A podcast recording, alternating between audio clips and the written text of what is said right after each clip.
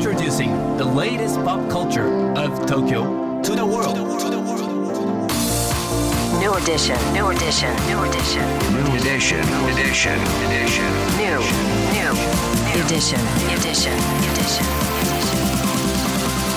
New edition.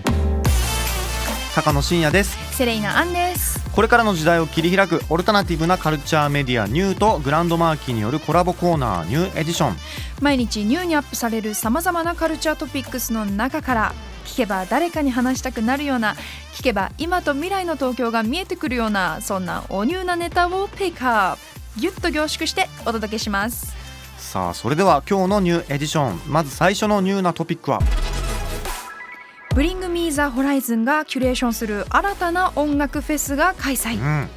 イギリスシェフィールド出身のバンド Bring Me The Horizon がキュレーションを務める音楽フェスネックスフェストが11月に幕張メッセで開催されることが発表されましたバンドにとって4年ぶりの来日となるこのフェスにはコラボレーション経験もあるヤングブラッドとベビーメタルをはじめマキシマム・ザ・ホルモン夜遊びアイ・プリベイルなどが出演されます。ブリング・ミー・ザ・ホライズンって日本大好きなんですよね、うん。そう。でこの出演アーティストはもちろんですけれどもアートワークまでもね、バンドが全部ディレクションしてるらしくて、はいはいはい。こういうなんかアーティスト主導のフェスってめっちゃファンにはたまらなくないですか？うんそして提案なんですけどグランドマーキーもフェスやりません？あのいつ電か波に乗せとけばっていう そうそうそれは。とりあえずとりあえず提案させてください。いつかやりたいなと。やりたいやりたい。セレーナヘッドライナーでねやりたいななんて思ってます。ダブルヘッドラインね。高野真也とセリなんで。我々一応音楽やってるんです。よろしくお願いします。やかましいわ我々、さあさあそして。はいそしてですね、えー今日深掘りするニューなトピックこちらです芥川賞直木賞いよいよ本日発表。待ってました。第609回。芥川賞と直木賞がいよいよ本日発表されます。169回あかも。失礼しました。第169回、うん。芥川賞と直木賞いよいよ本日発表ということです、改めて今回の候補作は芥川賞が石田果歩さんの「我が手の太陽」市川沙央さんの「ハンチバック。う」ん。児玉アメ子さんの「ネイム」千葉雅也さんの「エレクトリック」のりしろゆうすけさんの「それは誠」そして直木賞ですが産方父さんの「骨杯」垣根涼介さんの「極楽征夷大将軍」高野和明さんの「踏切の幽霊」月村良恵さんの「香港警察東京分室」そして永井紗耶子さんの「小引町の仇討ち」となっていまはい、す。昨日のゲスト現役大学生で書評家の淡井由紀さんがねはい、芥川賞はのりしろゆうすけさんなんじゃないかな。直木賞は産方父さんじゃないかなと予想されてましたけれども実際どうなんでしょうか。気になります。今多分もう選考会スタートしたぐらいなのかな？はいうん4時ぐらいからだったと思います今日はですねこの2つの賞の中から芥川賞にフォーカスして書評家の倉本沙織さんに深掘りしていただきます。高野さん、セレーナさん、リスナーの皆さん、こんにちは。書評家の倉本沙織です。まず、芥川賞はどんな賞なのかっていうことなんですけれども、よく直木賞はエンターテインメント、芥川賞は純文学の賞というイメージで知られていると思いますが、そもそも芥川賞って新人賞なんですね。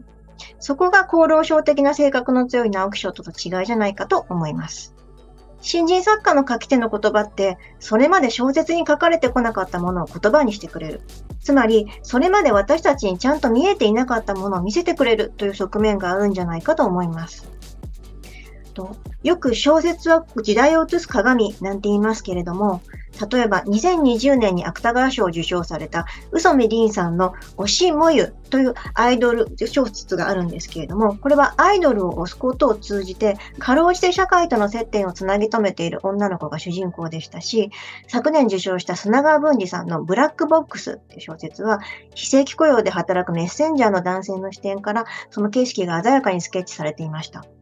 そういう今という時代を生きる声を言葉にすることで見える景色がより細やかになるような作品が最近は特に選ばれている気がします。それを踏まえて私が注目しているのは市川沙央さんのハンチバックです。